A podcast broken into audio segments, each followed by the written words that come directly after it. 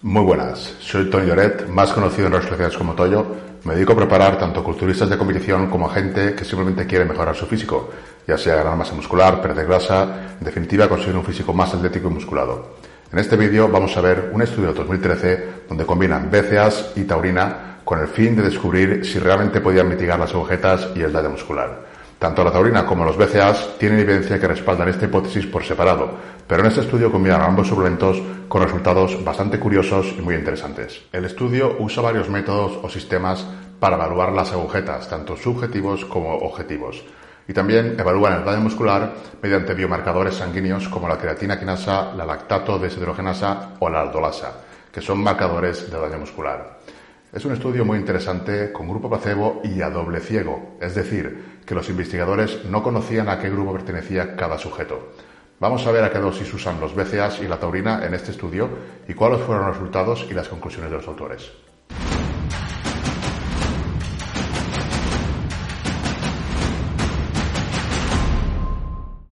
Efectos de los BCAAs y la taurina para mitigar el dolor muscular tardío, o sea, las agujetas, y también para ver el daño muscular, a ver si podían mitigar también el daño muscular. La taurina tiene muchas funciones biológicas, fisiológicas y farmacológicas. Además de poder actuar de antiinflamatorio y antioxidante, también puede mitigar el daño muscular y las agujetas. Se ha visto ya, hay evidencia de que la taurina mitiga las agujetas y el daño muscular. Con los BCAAs hay varios estudios donde se ha apreciado la efectividad de los BCAAs para mitigar las agujetas y el daño muscular, pero los hallazgos no terminan de convencer. El objetivo de este estudio fue comprobar si la adición de taurina a los BCAAs tenía algún efecto sinérgicos y podía mitigar en mayor medida las agujetas y el daño muscular.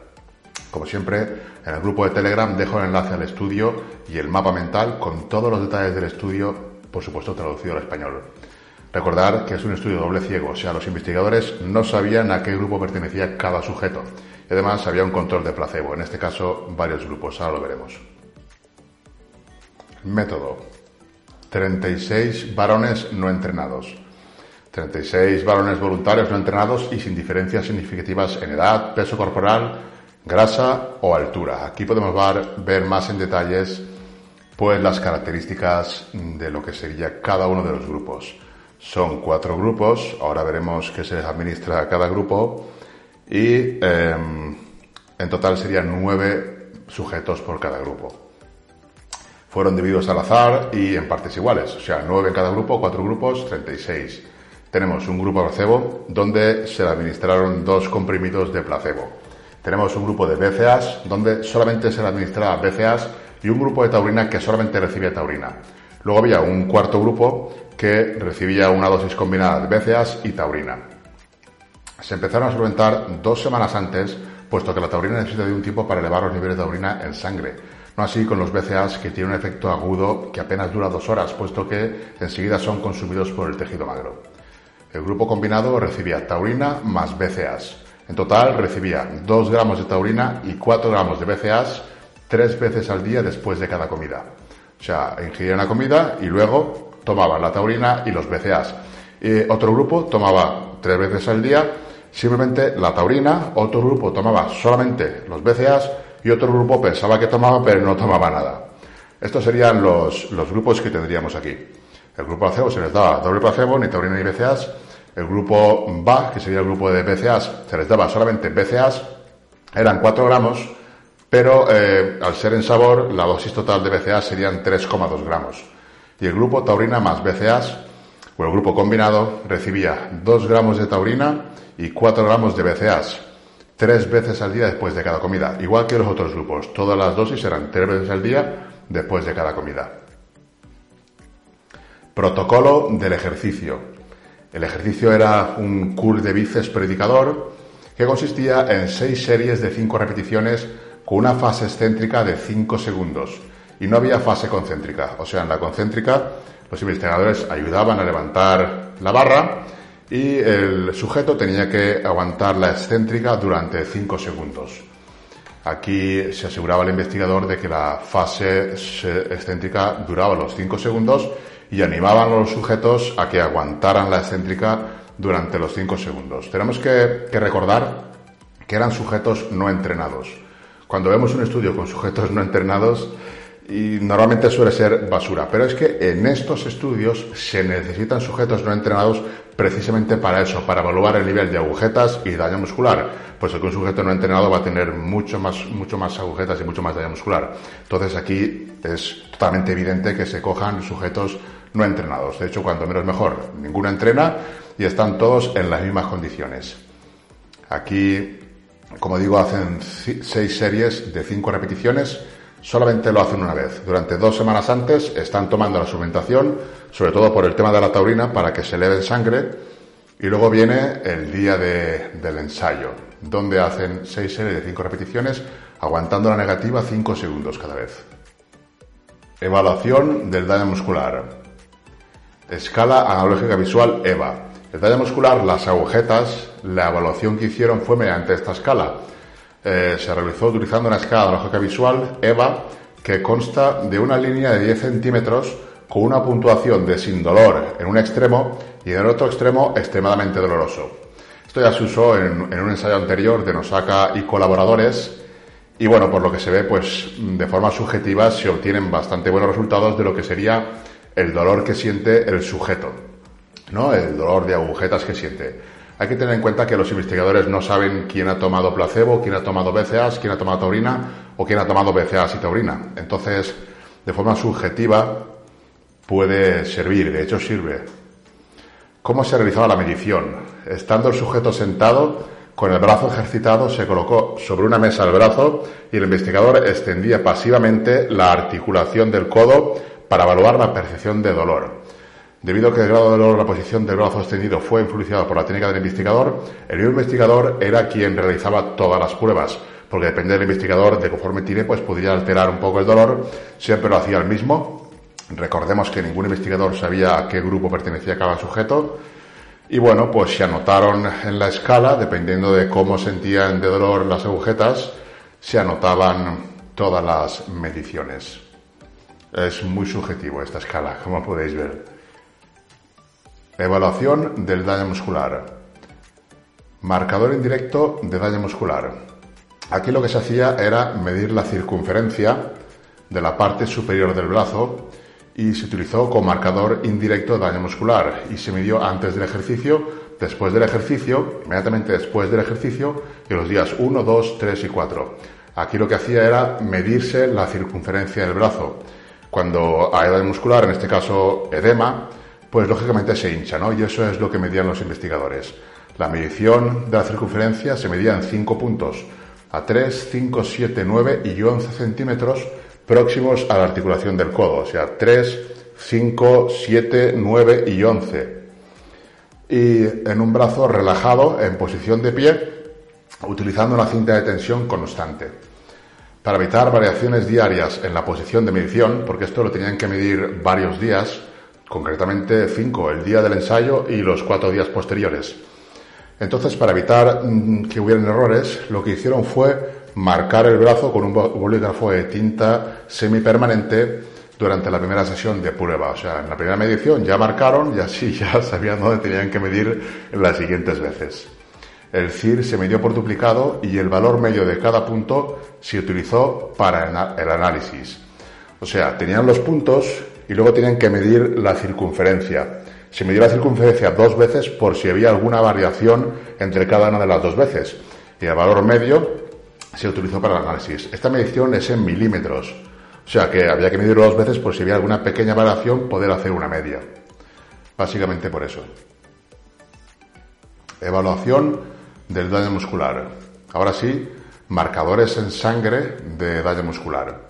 En sangre se midieron los niveles de creatina quinasa, de la lactato deshidrogenasa y de la aldolasa. Se analizaron y se usaron como parámetros de daño muscular. La creatina, la creatina quinasa es una enzima que se encuentra en el músculo esquelético y el corazón y se puede usar para diagnosticar y monitorizar lesiones. La aldolasa es una enzima que actúa sobre la glucosa permitiendo la obtención de energía. Se encuentra distribuida por todo el organismo, aunque principalmente en el tejido muscular. Los niveles de aldolasa aumentan en sangre si existe lesión o daño muscular. Y el lactato de deshidrogenasa es una enzima catalizadora que se encuentra en muchos tejidos del cuerpo. Hay cinco tipos de enzimas y cada tipo de enzima se encuentra en un tejido diferente del organismo. Todo está explicado en el mapa mental. Si vais a la descripción del vídeo y descargáis el mapa mental, veréis ahí todo este tema más explicado en detalle y todos los pormenores del estudio también en más detalle. El tema es que si una cantidad elevada de la LDH en sangre indica daño en los tejidos. Medición. Se recolectaron las muestras de sangre en siete puntos de tiempo distintos. Antes de la suplementación de aminoácidos, o sea, antes de que empezara a tomar ningún tipo de suplementación no placebo, ya les hicieron la estación de sangre y midieron los niveles. También antes del ejercicio, el ejercicio me parece que era a las 7 de la mañana y antes ya del ejercicio también volvieron a sacar niveles de sangre. Inmediatamente después del ejercicio sacaron otra vez niveles, sacaron otra vez sangre y de uno o cuatro días después del ejercicio, o sea, los días uno, dos, tres y cuatro, acabarían con, el, brazo, el brazo bonito después de tanta, de tanta sangre. También se midieron los niveles séricos de 8-hidroxidesoxiguanosina, la 8-OHDG. Se midieron antes del ejercicio y el día 2 después del ejercicio. La OHDG es un marcador de estrés oxidativo tras el ejercicio y también es una molécula útil como marcador de daño oxidativo en el material genético y que se está postulando como un marcador sensible y específico de daño oxidativo en el ADN. También se está especulando que puede ser un pronóstico de marcador en la suficiencia cardíaca. También se usa mucho para evaluar cómo funcionan los antioxidantes puesto que este marcador, la OHDG, es un marcador de estrés oxidativo tomado cuando toman antioxidantes, hacen también específicamente este marcador para ver si fluctúa con la toma de antioxidantes. Resultados de la EVA. Esto sería resultados de la escala analógica visual. Las agujetas se evaluaron, como ya sabéis, subjetivamente mediante la escala analógica visual en condiciones de extensión forzada de la articulación del codo. Todos los grupos aumentaron significativamente el primer día y luego disminuyeron del segundo al cuarto día. Aquí podemos ver lo que sería las tablas de la escala analógica visual y tenemos eh, a la izquierda las tablas. El punto negro, por ejemplo, sería el grupo combinado y bueno, como veis, pues el grupo combinado y el grupo de, BCAs y de taurina ligeramente están ligeramente por debajo del grupo placebo. Lo que tenemos a la derecha sería el área bajo la curva, que son estos, estos cuatro gráficos que hay, donde el gráfico blanco es el grupo placebo, este gráfico, el segundo gráfico sería el grupo de, aminoácidos, de, becas, el tercer gráfico así gris oscuro sería el grupo de taurina. Y el gráfico negro sería el grupo de, de taurina y de BCAs. Esto es muy subjetivo, pero bueno, ya aquí pues apreciaban que parece ser que lo que seguían agujetas tenían menos los del grupo que combinaba taurina y BCAs.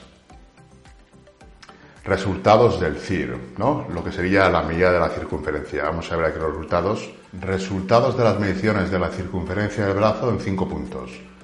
En los datos se expresan las medidas de los cinco puntos en milímetros. Bueno, los cinco puntos serían las veces que se midieron el brazo, la circunferencia. ¿Vale? Recordemos que medían la circunferencia en, me parece que eran siete puntos, y de los siete puntos se hacía una media. Y luego de esa media de los siete puntos se hacía una media para cada uno de estos puntos que fueron los, días que midieron. Uno sería eh, antes del ejercicio, el día 1, el día 2, el día 3 y el día 4. Tenemos ahí los cinco puntos y en el gráfico de la izquierda lo que vemos es cada grupo las mediciones de, los puntos. El gráfico de la derecha es el área bajo la curva, que es la media de los cinco puntos pasada al, gráfico de la derecha. O sea, el área bajo de la curva la hacen de los cinco puntos del gráfico de la izquierda. Aquí sí que ya los investigadores dicen que hay una diferencia significativa entre el grupo de, que consumía BCAs y taurina eh, frente al resto de grupos. Aquí sí que se nota y bueno, esto es una medición ya más objetiva porque eran datos. Esta medición, recordemos, está en milímetros. Aquí a la izquierda podemos ver lo que serían los milímetros. Eso que pone 0, 2, 4, 6, 8, 10 son los milímetros. Podemos observar las diferencias en milímetros que causaron las distintas mediciones. O sea que tenían los chavales bastante edema de no tener nunca, de ponerlos ahí a alternar en fase excéntrica aguantando 5 segundos, pues les causó bastante hinchazón por lo que podemos apreciar. Aquí hay alguno que en 4 días sube un centímetro de brazo, ya nos gustaría más de uno. Vamos a ver ahora marcadores de daño muscular más objetivos todavía, ¿no? Aquí los niveles de creatina quinasa. La actividad sérica de la ceca en los grupos placebos BA y TAU fue significativamente mayor en los días 3 y 4 en comparación con antes del ejercicio. En el grupo combinado se encontró una diferencia significativa en la actividad de ceca en comparación con antes del ejercicio solo el día 4. O sea, aquí lo que, lo que están viendo los investigadores es que el grupo placebo, el grupo de BCAAs y el grupo de taurina, pues tiene una, una actividad de, sérica de ceca mucho más elevada que lo que sería el grupo combinado. Y va subiendo la ceca, los días 1, 2, 3, 4 va subiendo en todos los grupos, pero en el grupo combinado mm, se mantiene bastante, bastante baja la ceca. Es el grupo que menos, que menos sube. Recordemos que es a doble ciego, los investigadores no saben quién qué sujeto está tomando cada suplemento y estos son marcadores sanguíneos. Aquí ya se evidencia bastante que por lo menos en la creatina quinasa eh, la combinación de becas y taurinas y taurina, perdón, pues reduce lo que sería el daño muscular. Vamos a ver los niveles de lactato deshidrogenasa, LDH. Aquí mm, podemos ver también que pues el, grupo, el grupo combinado que tomaba creatina, ay, perdón, tomaba taurina y BCAAs está más bajo los niveles que los otros grupos, pero no llega a haber ninguna diferencia significativa. Tenemos el área bajo la curva, que está en el gráfico de la derecha, que sería la combinación de los, de los cuatro puntos, porque aquí se hicieron cuatro extracciones, la combinación de los cuatro puntos se pasa a lo que serían los gráficos de la derecha. Aquí en este marcador no hay, no hay niveles significativos de daño muscular. Normalmente para el daño muscular se suele usar la ceca, pero algunos sujetos eh, mantienen la ceca muy baja, mientras que la LDH sí que le sube. Por eso los investigadores quisieron los dos marcadores. Ya digo que es un estudio muy completo y muy interesante. No se dejaron absolutamente nada en el tintero. Vamos a ver ahora los niveles de aldolasa en sangre. La aldolasa es una enzima que se encuentra sobre todo por todo el tejido musculoesquelético y sus niveles aumentan cuando hay daño muscular, ¿vale? Aquí sí que se ve bastante diferencia significativa entre el grupo que toma eh, BCAAs y taurina al grupo que toma solamente taurina y solamente BCAAs. Podemos ver en la gráfica tanto por días por separados como en el área bajo la curva, que lo que hace el gráfico de la derecha es coger los cuatro puntos y unirlos en un solo gráfico. En ambos se ve claramente que el grupo combinado que tomaba BCAAs y taurina pues mantiene la aldolasa en sangre bastante más por debajo que el resto de grupos. Vamos a ver ahora los niveles en suero de, de la 8-OHDG. Niveles en suero de la 8-hidroxidesoxiguanosina lo he dicho bien, hidroxidesoxiguanosina. 8-OHDG. El marcador 8-HDG se midió antes del ejercicio y el segundo día después del ejercicio. Las barras muestran la media de cada grupo. Aquí eh, hay una diferencia muy significativa desde lo que sería antes del ejercicio a dos días después del ejercicio. Los niveles cambiaron, cambiaron bastante. Estos, estos datos se, se, hicieron mediante el análisis de varianza ANOVA de una vía para determinar si existían diferencias estadísticamente significativas entre los grupos y se vio que sí, se vio claramente que hay una diferencia bastante, bastante evidente entre el grupo que consumía BCAAs y taurina y en el resto de grupos. Aquí podemos ver que es bastante bastante evidente la diferencia. Recordemos que la hidroxidesoxiguanosina es un marcador de estrés oxidativo tras el ejercicio y aquí se ve cómo prácticamente el grupo de BCAAs y taurina lo tiene igual dos días después del ejercicio a mm, cuando antes del ejercicio. Vamos a ver ahora discusión y conclusiones. Pero antes eh, voy a recomendaros que os suscribáis al canal, suscríbete al canal si todavía no lo has hecho, porque voy a seguir hablando de suplementación, de entrenamiento y de estos tipos de temas que sé que nos interesan. Si has llegado hasta aquí es porque te interesa. Dejo también, dejo también aquí el Instagram, donde subo contenido a diario y también subo historias y etcétera. Enlace al Instagram y al grupo de Telegram está también en la descripción del vídeo. En la descripción del vídeo también dejo el enlace a un regalo, que es una clase gratuita de tres horas, donde explico absolutamente todo lo que tienes que tener en cuenta sobre el fallo muscular. En qué consiste, los tipos de fallo, los ejercicios en los que debes llegar o no, cuándo conviene y cuándo no conviene llegar al fallo y el por qué conviene o no conviene llegar al fallo. El tema es saber por qué para que puedas decidir saber conocer cuándo te puede interesar y cuándo no llegar al fallo. Esta sería, como digo, eh, la sección de conclusiones, discusión y conclusiones de los autores. La discusión es donde presentan la evidencia que había antes y lo que ellos han hecho. Bueno, en este estudio doble ciego controlado por placebo se investigó el efecto de añadir taurina a los BCAs para ver el efecto en las agujetas y el daño muscular indicido por el ejercicio excéntrico intenso, porque a los chavales casi los matan ahí con la negativa de 5 segundos. Los hallazgos fueron que la combinación de la suplementación con taurina de 6 gramos al día y BCAAs 9,6 gramos al día durante dos semanas antes y cuatro días después del trabajo de fuerza excéntrico de alta intensidad atenuaron las agujetas y el daño muscular. Lo podemos ver tanto de manera subjetiva, mediante la escala, o de manera objetiva, mediante las analíticas. Esto es lo que hay.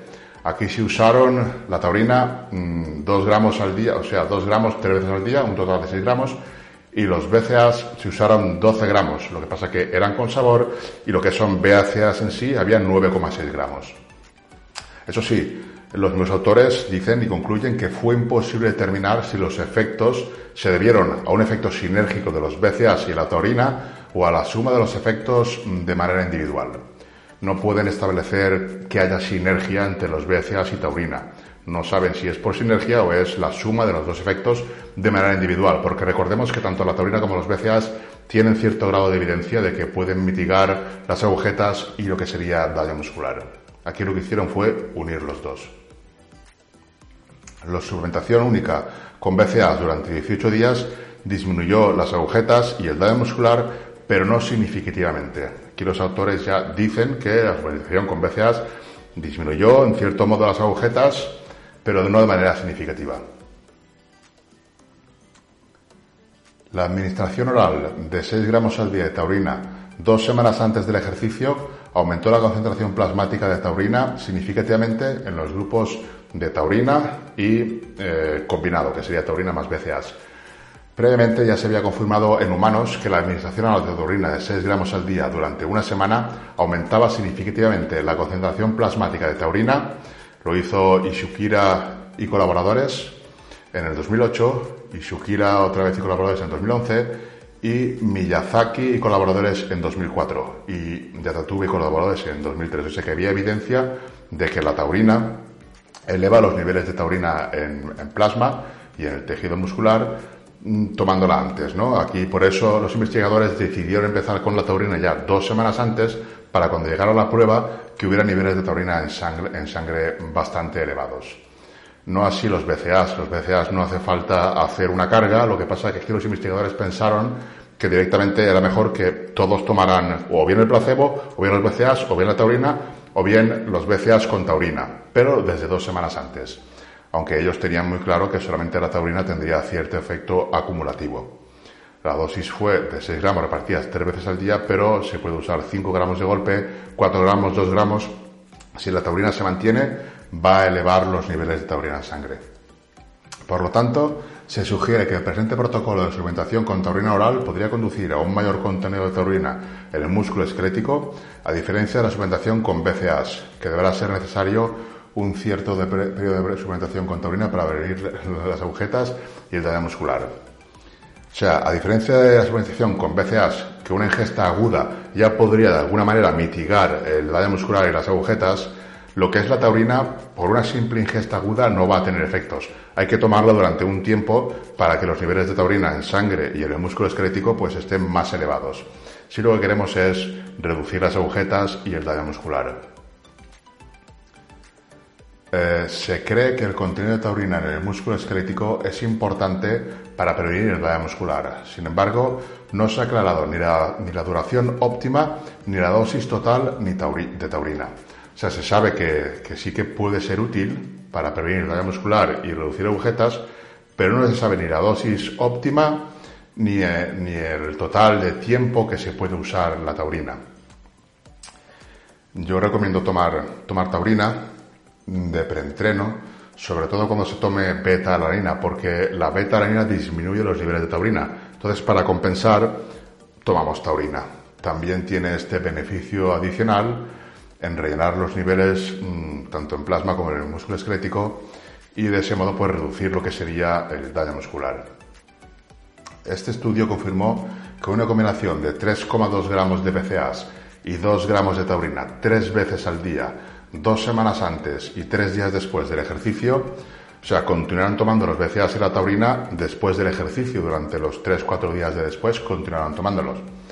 Pues puede reducir las agujetas y los marcadores de daño muscular inducidos por el entrenamiento excéntrico de alta intensidad, en mayor medida que los BCAAs por separado o la taurina por separado. Aquí lo que están diciendo es eso, que los dos suplementos combinados son mucho más efectivos en reducir las agujetas y el daño muscular que tomándolos por separado. Aunque la taurina, como digo, tiene evidencia de que tomándola por separado puede reducir el, daño muscular y las agujetas.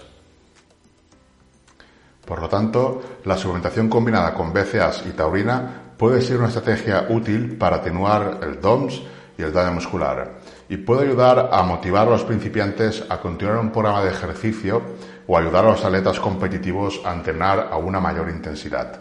Si hay menos daño muscular, te vas a recuperar antes y vas a poder entrenar con más intensidad o por lo menos con más volumen.